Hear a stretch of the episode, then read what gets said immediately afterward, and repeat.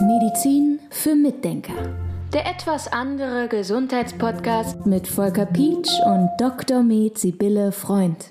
Wir schauen uns heute wieder mal ein Organ etwas näher an, die Lunge. Und ich stelle dir immer erstmal so eine globale Frage wie immer, was macht die Lunge überhaupt? Die Lunge filtert aus der Luft, die wir einatmen, den Sauerstoff raus und tauscht ihn gegen das Kohlendioxid, was wir im Körper gebildet haben, aus. Also wir atmen Luft ein, extrahieren quasi den Sauerstoff und atmen CO2 aus und das macht die Lunge im Prinzip.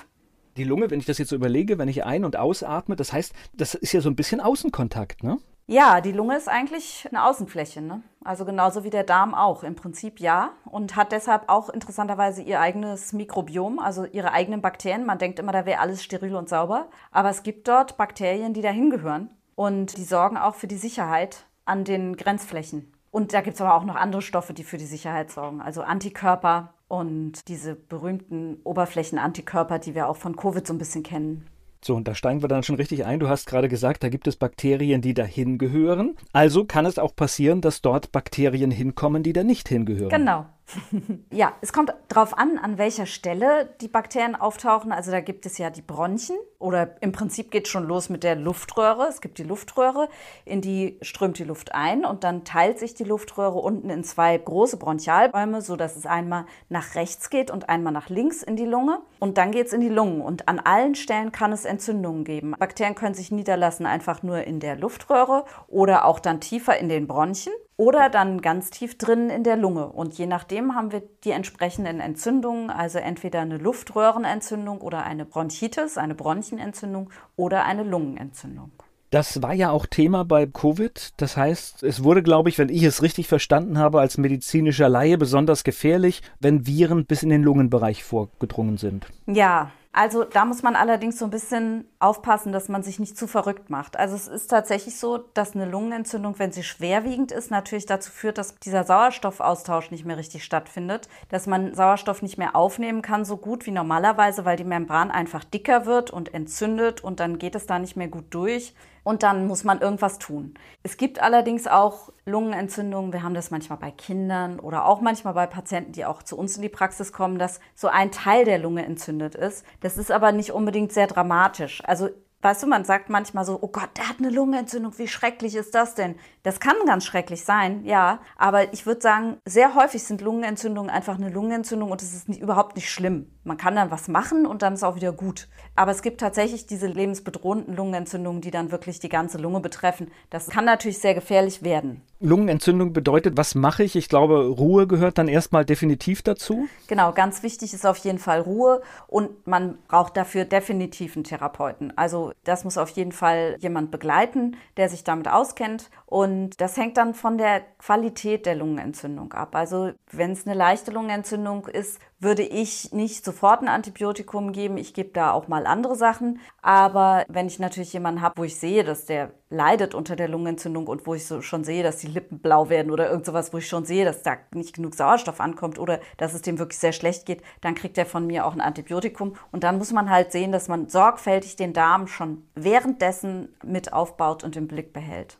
Wir schauen ja immer ein bisschen, wir wollen ja gesund bleiben. Das ist ja auch der Sinn dieses Podcasts, dass man möglichst viele Dinge macht, gesund lebt. Kann ich was für meine Lunge tun? Atmen. Und zwar richtig gut.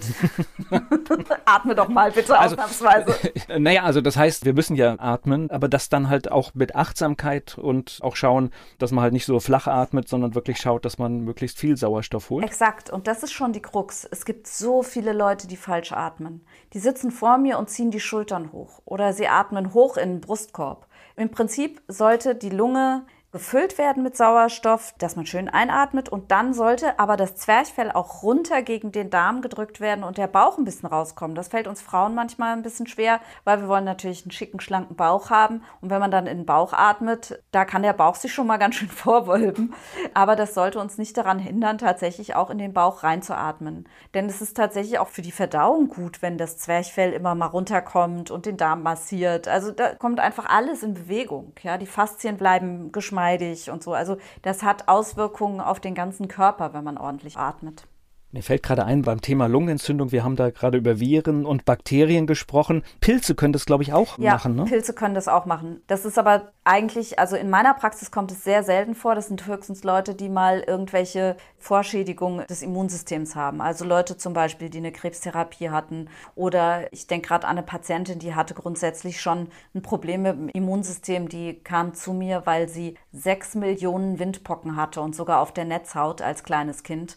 Und die hatte dann eine längere Krankengeschichte und die hatte irgendwann auch mal Pilze in der Lunge. Aber das hing damit zusammen, dass sie sowieso grundsätzlich ein Problem mit dem Immunsystem hatte. Ja, das stimmt. Wenn jetzt eine Lungenentzündung vorliegt, gibt es irgendwie etwas, wo du sehen kannst, wie schwer das ist? Gibt es da Anzeichen? Also das ist wirklich eine gute Frage, weil es gibt so viele unterschiedliche Arten von Lungenentzündung, du glaubst es kaum. Also es ist einfach wichtig, dass da jemand drauf guckt, dass da jemand drauf hört auf diese Lunge und dass jemand den Patienten untersucht. Ich hatte mal einen Patienten in der Praxis, der hatte einfach nur seit einem Monat gehustet. Dann habe ich den abgehört und der sagte, er geht arbeiten.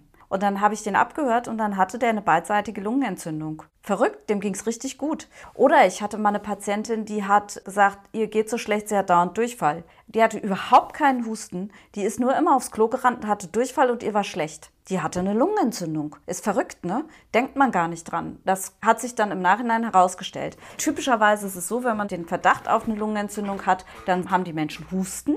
Manchmal ist der Husten trocken, und manchmal kommt aber auch Auswurf dazu. Und das wichtigste Kriterium für mich ist im Allgemeinen, dass was auf eine Lungenentzündung hinweist, dass diese Menschen meistens total platt sind. Also die sind so fertig, dass sie nicht mal zum Briefkasten gehen können. Das ist relativ typisch. Aber natürlich auch ein ganz starker Husten, wo man gar nicht mehr aufhört zu husten, also die dann auch nachts durchhusten, das kann auch schon ein Hinweis auf eine Lungenentzündung sein. Fieber kann ein Hinweis auf eine Lungenentzündung sein. Also es ist ein großes Feld, wie man sieht. Interessant ist vielleicht diese Auswurfgeschichte, weil sowohl bei einer Bronchitis als auch bei einer Lungenentzündung gibt es trockene Formen und es gibt Formen mit Auswurf. Das heißt also, du hustest und es kommt was raus. Und dieser Auswurf, der kann klar sein, wenn man den raushustet, oder der kann gelb sein. Und das Kriterium, wenn er gelb wird, dann ist es Eiter, der da drin ist. Und dann ist es eigentlich immer ein Hinweis darauf, dass es was Bakterielles ist das ist dann eigentlich immer sehr hilfreich. Also wenn ich zum Beispiel jetzt auch Covid-Patienten hatte, dann war das manchmal so, denen ging es nicht so gut natürlich wie bei einer ganz normalen Covid-Infektion.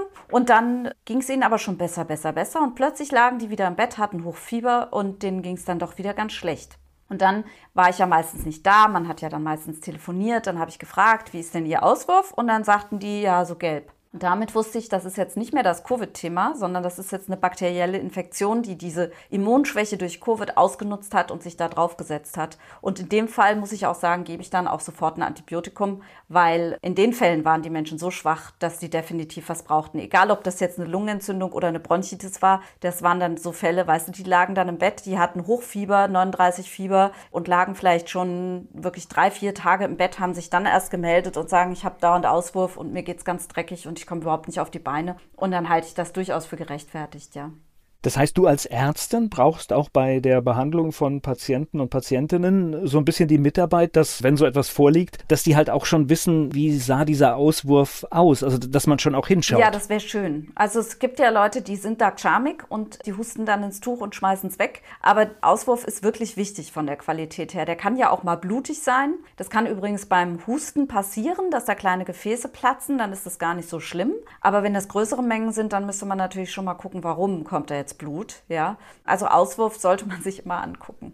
Und auf die Lunge sollte man halt auch schauen, weil logischerweise, wenn nicht genügend Sauerstoff reinkommt, ist das natürlich für den ganzen Körper nicht toll. Genau. Und da gibt es noch eine Möglichkeit, das ist vielleicht auch noch interessant zu wissen. Es gibt so ein Spray, das kennen viele Leute, wenn sie zu Asthma neigen. Das nennt sich Salbutamol. Das ist ein Stoff, der öffnet die Bronchien. Also die Bronchien sind ja die Zuführungswege, die Zufahrtsstraßen zu den Lungenbläschen quasi. Und die können verengt sein. Dann kriegt man nicht gut Luft und typischerweise kann man dann nicht so gut ausatmen. Das klingt jetzt erstmal paradox, aber man kann, wenn die zu sind, kriegt man die Luft nicht mehr richtig raus und dann überbläht sich die Lunge so ein bisschen. Und dann kann da drin sich eine Lungenentzündung manifestieren. Und da ist es tatsächlich sinnvoll, wenn Leute eine Bronchitis haben und die Bronchien so geschwollen sind innerlich, dass es eben nur noch so ein Pfeifen gibt beim Atmen und die nicht mehr einatmen können, gut, weil das eben nicht mehr reingeht, weil die Luft schon zu voll ist, dann ist es sinnvoll, auch aus meiner naturheilkundlichen Perspektive, Salbutamolspray zu verwenden, weil dann die Bronchien wieder aufgehen und die Lunge durch belüftet werden kann, richtig? Und dann kann man auch manchmal wenn man so das Gefühl hat, da könnte vielleicht eine Lungenentzündung kommen, kann man mit solchen Techniken das auch vermeiden. Es gibt noch andere Sachen, es gibt noch viele Möglichkeiten, aber das nur mal kurz zu diesem Salbutamol. Wir unterstreichen nochmal, also Lungenentzündung, das ist wirklich immer Weg zum Therapeuten, zum, zur Ärztin, zum Arzt oder einfach dem Mediziner des Vertrauens, sage ich Auf einfach mal. Fall. Das ist immer angebracht. Aber es gibt ja noch so, ich nenne es jetzt einfach mal so eine Vorstufe. Ich habe einen Husten. Ist da die Lunge auch betroffen oder? Das muss nicht sein. Also es kann, ein Husten kann ja einfach nur vom Kehlkopf kommen schon mal. Also einfach im Ober, ganz oben. Dann kann es eben die Luftröhre sein oder es können die Bronchien sein, die den Husten machen. Letzten Endes ist es ja so, wenn wir eine Erkältung kriegen, dann haben wir ja öfter mal Husten. Und dann braucht man sich da auch nicht gleich verrückt zu machen. Aber wenn man dann eben merkt, also eine Erkältung dauert ja im Allgemeinen zwei Wochen und mit Arzt 14 Tage, ne, sagt man so. Und wenn man dann aber über diese zwei Wochen hinausgeht, dann sollte man schon mal jemanden konsultieren der sich das anguckt. Oder natürlich, wenn man in die Richtung geht, dass man das Gefühl hat, man kriegt nicht richtig Luft, das ist ja ganz selbstverständlich, dann muss man auch sich angucken lassen. Und wenn hohes Fieber auftritt und wenn so eine ganz starke Erschöpfung auftritt, das ist sehr wichtig. Oder wenn man zum Beispiel auch das Gefühl hat, der Husten tut so weh und der ist so massiv, ich huste mir die Lunge aus dem Körper, klar, da sollte man sich auf jeden Fall Unterstützung suchen. Dieser ganz normale Husten, der sollte nicht gleich dazu führen, dass man denkt, oh Gott, oh Gott, jetzt passiert was Schlimmes. Also da sollte man dann auch wieder versuchen, ein bisschen ruhig zu bleiben. Übrigens eine schöne Möglichkeit, es gibt zwei Sachen, die ich empfehlen würde, drei Sachen sogar bei so einem ganz einfachen Erkältungshusten. Das eine ist ein Dampfbad machen und durch die Nase den Dampf einatmen oder tatsächlich unter Umständen auch durch den Mund. Das ist auch, müssen wir gucken, was einem gut tut, ja. Dann ist super Ingwertee trinken, dann ist super Thymian-Tee trinken oder auch Thymian inhalieren, das ist auch gut.